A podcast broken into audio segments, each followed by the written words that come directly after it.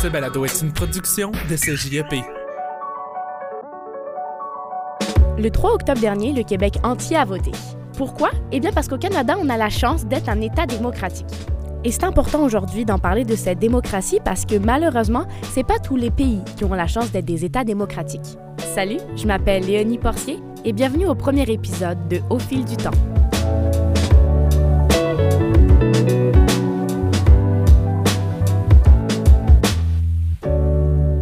Comprendre la démocratie, il faut d'abord savoir c'est quoi la démocratie.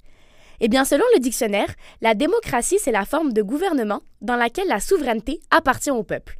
On va donc retrouver en fait à l'inverse de la démocratie ce qu'on appelle la dictature. La dictature, c'est la concentration de tous les pouvoirs entre les mains de la même personne ou du même parti.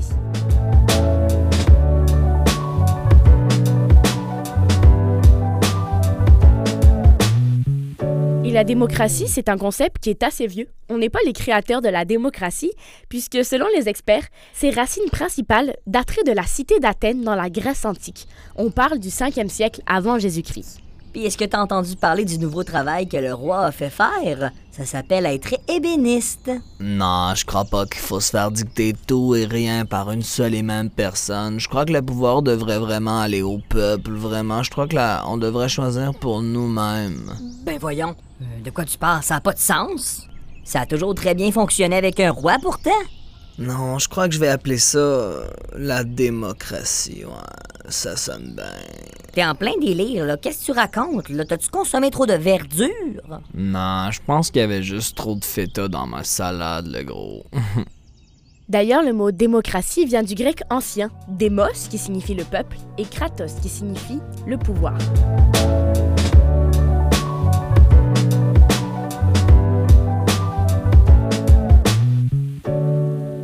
C'est sûr que là, présentement, on vit plus dans une démocratie comme à la Grèce antique, par exemple. Ça a pas mal évolué avec les années. Et pour nous aider à comprendre la démocratie de chaque État, eh bien, depuis 2006, il y a le classement du niveau de démocratie de chaque État dans le monde qui est fait. Ça s'appelle l'indice de démocratie.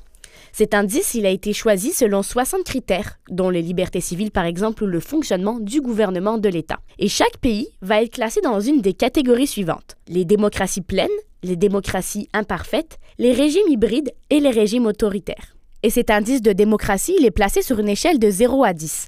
0 étant le régime le plus autoritaire et 10 étant la démocratie la plus parfaite. Et le dernier classement de niveau de démocratie qui est sorti, eh bien, c'est en 2021. La première place du classement revenait à la Norvège avec un indice démocratique de 9,75 sur 10. À l'inverse, en dernière place, on retrouvait l'Afghanistan avec le médiocre score de 0,32 sur 10. C'est là qu'on voit qu'il y a quand même beaucoup de nuances entre les pays dans le monde. Quant à nous, le Canada, on occupe quand même une belle place dans le classement, la 12e place, avec le score de 8,87 sur 10. Ce que nous montre aussi l'indice de démocratie, c'est que c'est environ la moitié des pays qui sont des démocraties pleines, donc qui appartiennent dans la plus haute catégorie de démocratie, mais on voit quand même que plus d'un quart, donc 31% des régimes sont des régimes autoritaires. Donc 31% des États du monde vivent sous la dictature. Merci. Merci. Oui. Oui, merci.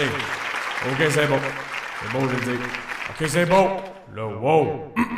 Donc, euh, comme vous le savez, euh, je suis réélu pour un septième mandat consécutif. Parce que, bien évidemment, vous n'avez pas le choix.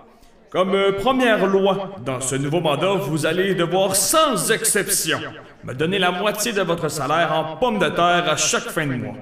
Sinon, mon ministre des Secrets intérieurs vous fera plaisir de vous accompagner à mon palais pour une petite discussion civilisée.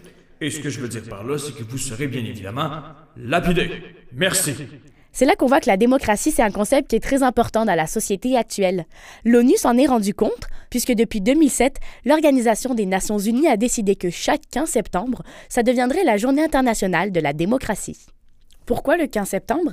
Eh bien, c'est parce que c'est en septembre 1997 que la Déclaration universelle sur la démocratie a vu le jour. Dans cette déclaration, on va retrouver tous les principes d'une démocratie parfaite, ainsi que toutes les caractéristiques et les fonctions d'un gouvernement démocratique.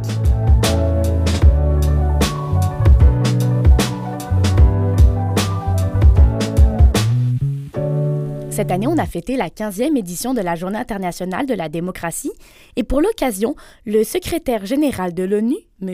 Antonio Guterres, a appuyé sur le fait que la démocratie continue de reculer dans notre société actuelle. Parce qu'il y a de plus en plus de méfiance et surtout de désinformation qui se font via les médias. Il dit que l'heure est venue de défendre les principes démocratiques qui sont l'égalité, l'inclusion et la solidarité. Et cette année, l'ONU a énormément appuyé sur le fait que c'était important de défendre la pluralité des médias. Parce qu'il y a de plus en plus de tentatives de faire taire les journalistes de nos jours.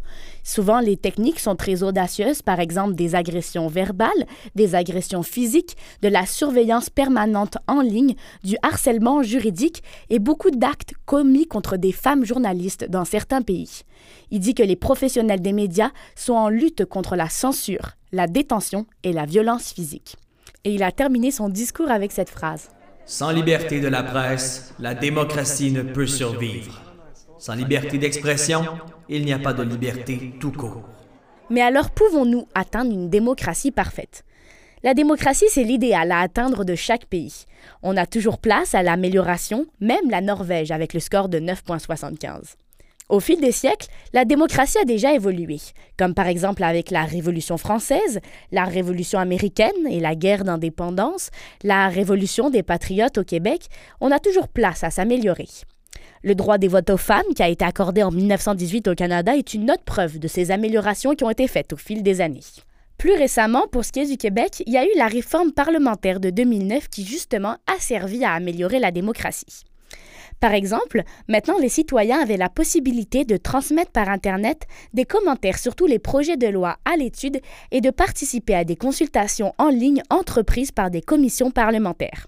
En 2009 également, les citoyens ont maintenant la possibilité d'inscrire une pétition sur le site Internet de l'Assemblée nationale et d'avoir le droit à une réponse du gouvernement à sa pétition. Au Canada, nous avons la chance de faire partie du top 15 des États les plus démocratiques au monde et d'avoir entre nos mains du pouvoir. Un de nos pouvoirs est par exemple le droit de vote.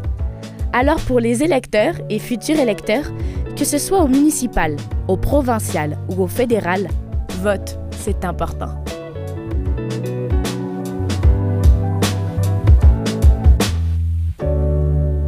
Ce balado est une production de CJEP.